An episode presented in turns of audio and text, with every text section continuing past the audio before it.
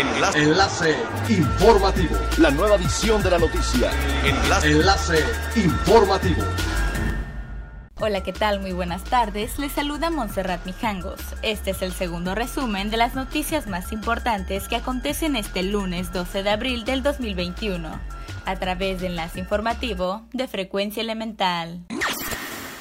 Para aprovechar al máximo las vacunas contra el COVID-19 que se destinan al Estado y ante la baja demanda de estas en algunos puntos de la entidad, el gobierno de Quintana Roo solicitó a la Federación usar los sobrantes destinados a la población de adultos mayores de 60 años para atender la demanda del sector médico y turístico, así como adelantar la inmunización de los adultos de 50 a 59 años.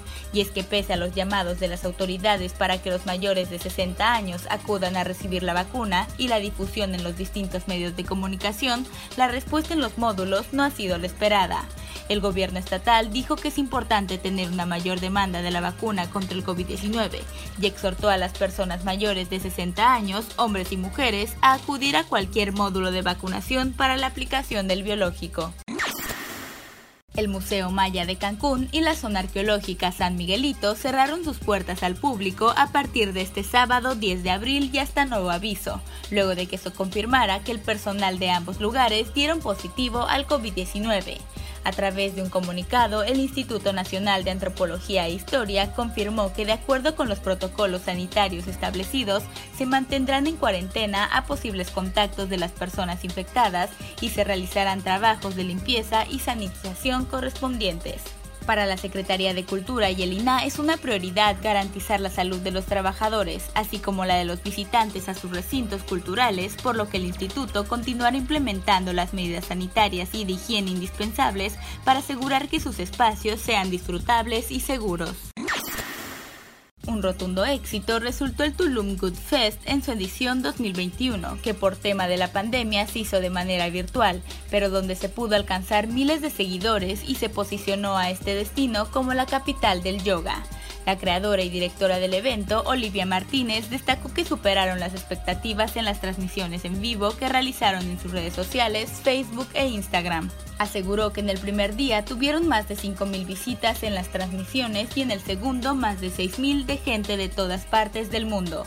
Añadió que derivado de esta celebración, el eslogan de Tulum como capital del yoga fue magnificado en todos los videos compartidos, haciendo una tendencia positiva del destino en varias plataformas de las redes sociales. Es elemental tener buena actitud y mantenernos positivos. Por ello, también las buenas noticias son elementales. En el Museo Miniatur Wunderland de Hamburgo, cerrado durante la cuarentena por coronavirus en Alemania, un tren en miniatura avanza a lo largo de una vía rodeada de miles de vasos llenos de agua, tocando una serie de composiciones de música clásica a su paso. Como el museo se vio forzado a cerrar, el fundador y entusiasta de los modelos del tren, Frederick Brown, y su equipo tuvieron tiempo libre y pasaron semanas configurando The Musical Project. El esfuerzo valió la pena ya que el museo obtuvo el récord mundial Guinness por la melodía más larga interpretada por un tren en miniatura. Siga pendiente de las noticias más relevantes en nuestra próxima cápsula informativa. No olvide seguir nuestras redes sociales, Facebook, Instagram y YouTube.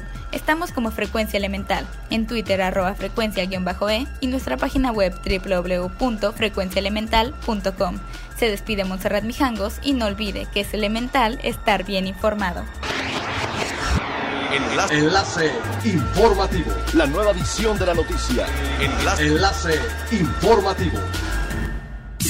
Es elemental que te conectes a nuestra frecuencia a través de www.frecuenciaelemental.com. Frecuencia Elemental. El cambio eres tú.